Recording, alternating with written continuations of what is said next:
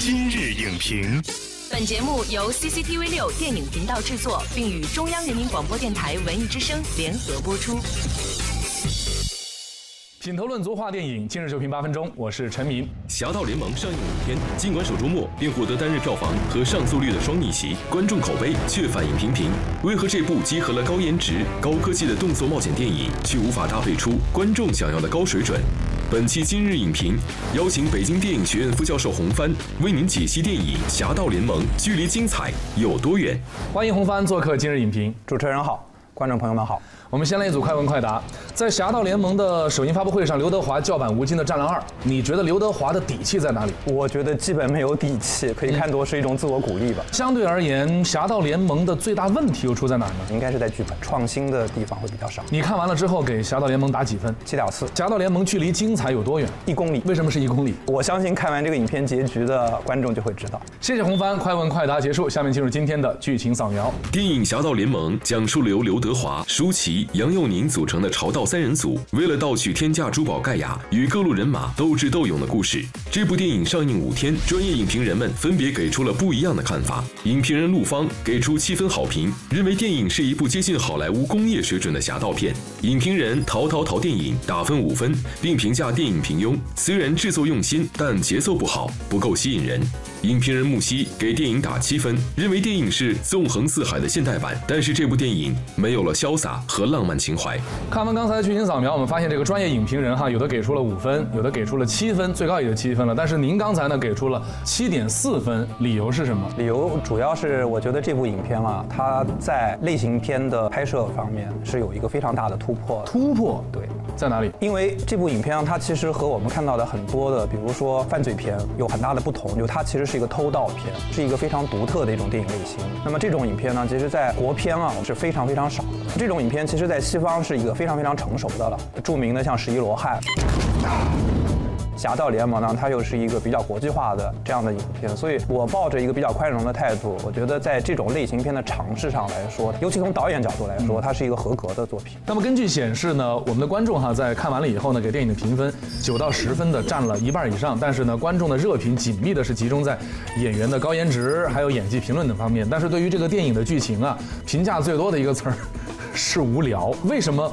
好莱坞的一个成熟叙事优势，在这部电影当中，它并没有发挥出来。它在某种程度上呢，这个片子的或者说人物也好，或者情节处理也好呢，稍微有点儿戏。按理说的话，呃，这样子的影片，它的主人公应该处在一个巨大的危险之下，只有他的对手更强大，他才能够显得他是个超人。但是这部影片中间的表现呢，就是我们的主人公是所向披靡的，所以这个东西它趣味性上就会差一些。那就预祝我们旗开得胜。整个这个影片呢，不管是从导演手法还是从编剧手法来说，有点高开低走。我觉得影片的开场处理的比较好。从开始的序幕阶段出了这么个案子，一个悬念，刘德华从监狱里面放出来，然后呢，完全是为了耍酷的，就展现这种场景。这个影片往下走的话呢，其实就是期待值会越来越低一点。其实这个影片就是三段高潮戏，一段高潮戏就是拍卖会盗宝，第二段呢就是在古堡盗宝，第三段呢就是在最后的两个大头目的对决。我们说前面两段盗宝，你会发现它其实没有太多的升级，只不过是换了一个场景，手法非常像，都是那个警察冲进去以后，哇，刚好把东西偷走。整个影片来说，最让我失望的，可以说它的各种硬伤比较多的是最后一场高潮戏。从设计上来说，有很多东西它没有交代清楚，或者说它太过巧合。你可以说编导有点不够绞尽脑汁去设计。对，我们都知道，像这类型的影片呢，都避不开的几个桥段，都是要过红外线、开密码锁、骗摄像头。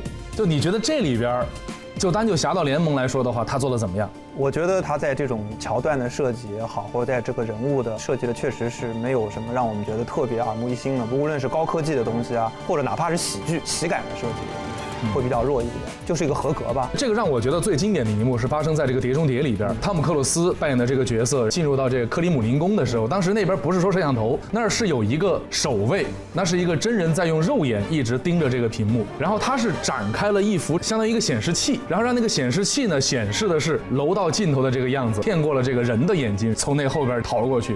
我觉得这个给人的感觉是挺创新的。是，所以如果你反过来，我们就从监视器这个角度来说的话，《侠盗联盟》其实有点偷懒。他是让舒淇给沙溢拍照片的时候拍下了屋子里边的一个画面，是，然后让那个摄像头呢始终显示这个画面。对，我们来说一下里边的几个人物吧。嗯，你会觉得哪几个人物他还算是比较丰满的？这三个所谓的侠盗，总的来说我觉得是还是 OK 的。其实我特别想聊一下刘德华这个角色，因为这类型的影片刘德华演的根本就不少。对，你比如说之前他和郑秀文的《龙凤斗》，应该说他的经验是很丰富的。是，那你怎么评价刘德华这一次在《侠盗联盟》里边的表现呢？我觉得首先是这样的，《侠盗联盟》这部影片从剧本的角度来说，他就没有想要去塑造一个独特的人物，包括所有的人物。其实我们可以脑补一下，如果舒淇这个人物换做一个别的演员来演的话，可能也不太出戏。所以我觉得刘德华在这部影片中间，就像很多观众对这部影片的评价一样，就他中规中矩的去完成了这个角色。他不是很有个性，对，就是我们看到，而且他也不太需要。这个影片本身就没有去提供一个演技的可能性。所以我整个看完了以后会觉得，像刘德华饰演的这个角色的性格，你都很难去形容的出来。就是一个符号，对，就是一个符号，他就完成了这样的一些事情，没有太多这个表演的细节，然后来丰富这个人物。刘德华这个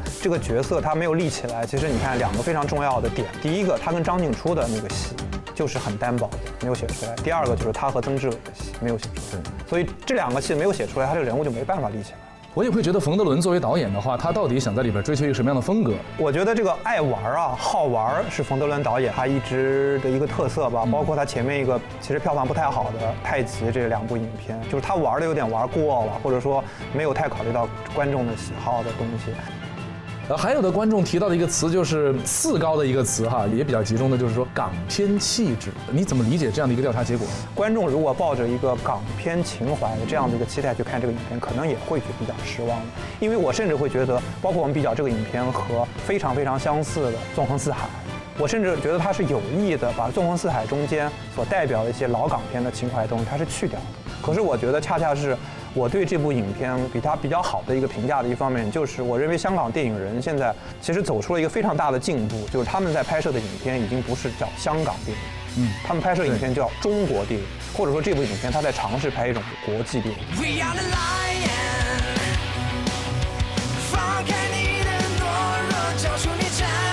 好的，感谢红帆的精彩点评。《侠盗联盟》凭借轻松多样的类型元素，为火热的暑期档献上了一丝不一样的清凉。然而，要让这丝清凉惠及更多的观众，我想侠盗电影或许不仅仅只有一个成熟电影的制作框架，更需要一个可以随机应变、因地制宜的故事内核来填充丰富。我们也期待能有更多的国产侠盗电影出现，并且距离精彩更进一步。本栏目视频内容，请关注 CCTV 六电影频道，周一到周五每晚十点档《今日影评》。